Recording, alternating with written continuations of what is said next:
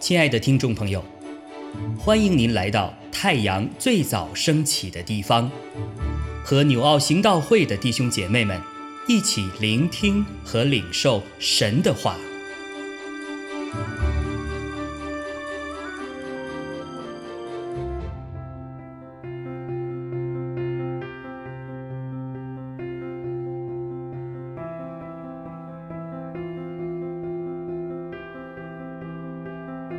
使徒行传二十三章十二到三十节，到了天亮，犹太人同谋起誓，说若不先杀保罗，就不吃不喝。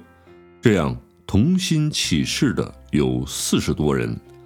他们来见祭司长和长老，说：“我们已经起了一个大事，若不先杀保罗，就不吃什么。现在。”你们和工会要知会千夫长，叫他带下保罗到你们这里来，假作要详细查考他的事。我们已经预备好了，不等他来到跟前就杀他。保罗的外甥听见他们设下埋伏，就来到营楼里告诉保罗。保罗请一个百夫长来说。你领这少年人去见千夫长，他有事告诉他。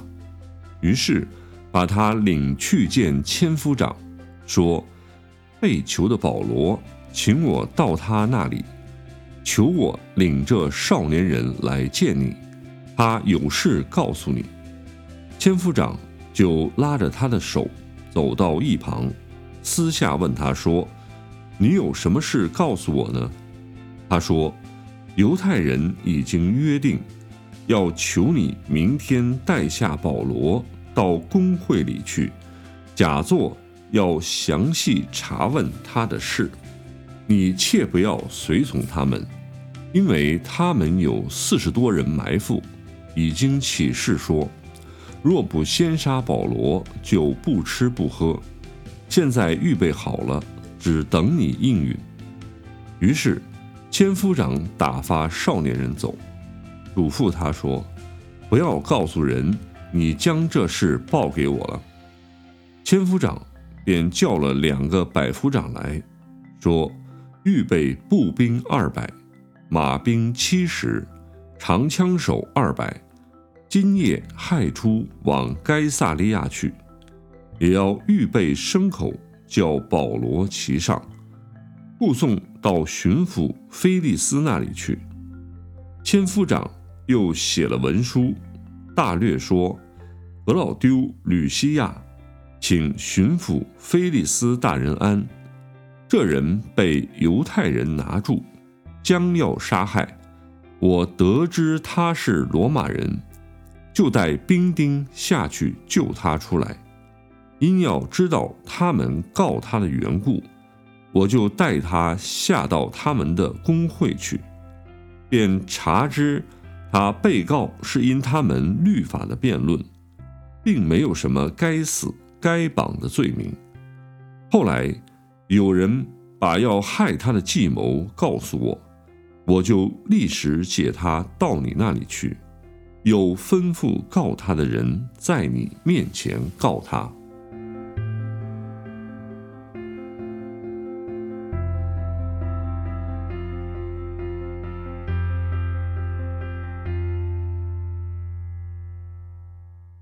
亲爱的弟兄姐妹们，平安！今天我们看到的活泼生命的经文，在《使徒行传》的二十三章十二到三十节。在今天的经文中，我们最先看到一群逮捕和敌视保罗的犹太人，他们制定了杀害保罗的阴谋。在十二节的经文说，到了天亮，啊，犹太人同谋起誓，说若不先杀保罗，就不吃不喝。参与这阴谋的有四十多人。他们来见祭司长和长老，说：“我们已经发了重誓，若不先杀保罗，就什么也不吃。”我们知道犹太人平时非常的看重誓言，因为早在民数记的时候，以色列人的律法上就写明，上面说，人若向耶和华许愿或起誓，要约束自己，就不可食言，必要按口中所出的一切话信。啊，这节经文是在民数记的三十章第二节。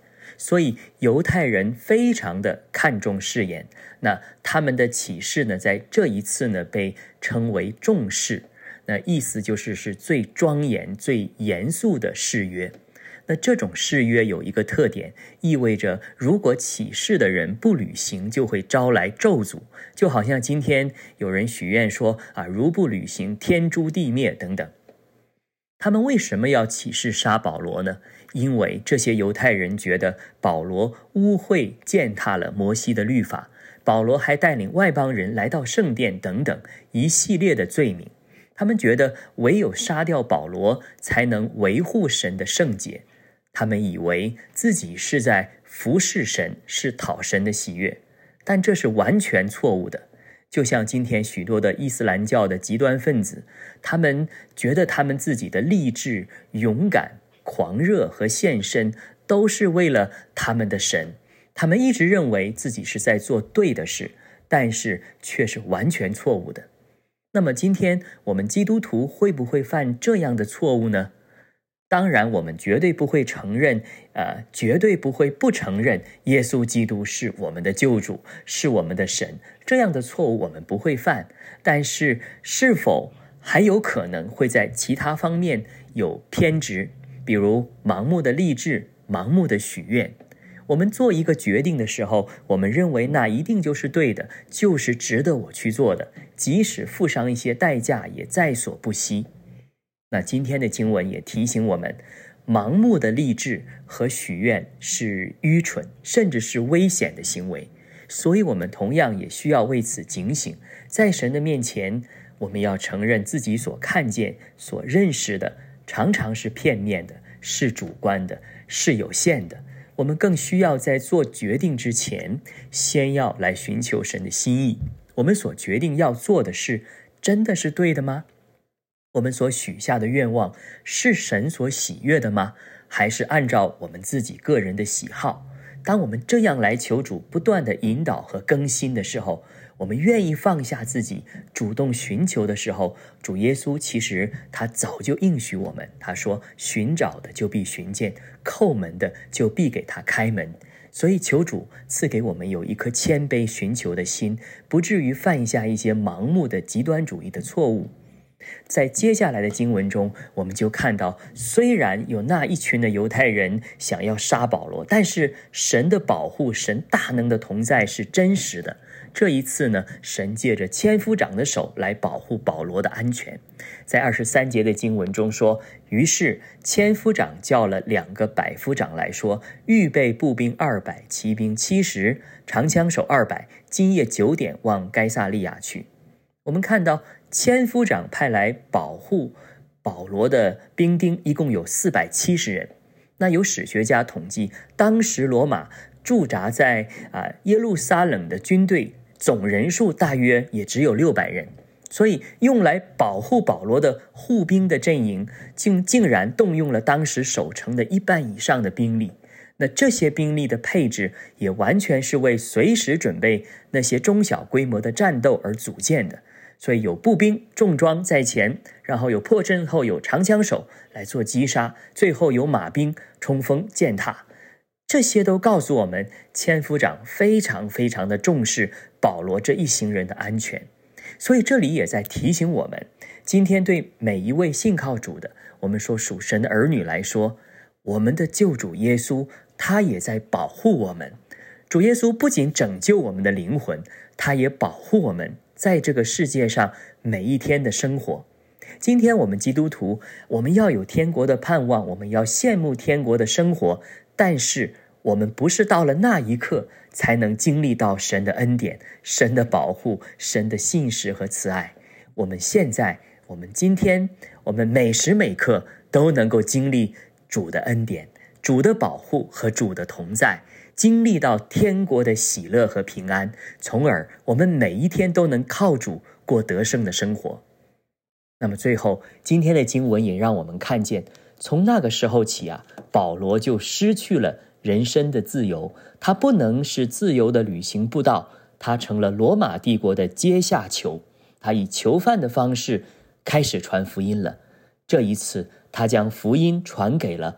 外邦人中的上至君王、皇室、军官、大臣，下至普通的百姓和士兵，这就是神使用保罗的方式。其实，神早就告诉保罗关于他一生的使命跟呼召。我们还记得吗？在《使徒行传》的第九章的十五到十六节，主对亚拿尼亚说：“说你只管去，保罗是我所拣选的器皿。”他要在外邦人和君王并以色列人面前宣扬我的名，我也要指示他为我的名必须受许多的苦难。所以这里也提醒我们，今天神使用保罗的方式，真的不是他之前所想象的那样。那假如神使用我们的方式不同于我们的判断，不同于我们的初衷，甚至不同于我们的理想，我们愿意顺服吗？当神的呼召临到我们的时候，我们愿意回应和行动吗？求主赐给我们使徒保罗的心智，单单的顺服主圣灵的带领。阿门。亲爱的弟兄姐妹，透过今早牧者的分享，是否能够让您更多的明白神的心意，或是有什么感动和得着？欢迎订阅和分享我们的频道，让更多的人领受神的祝福。愿神赐福大家。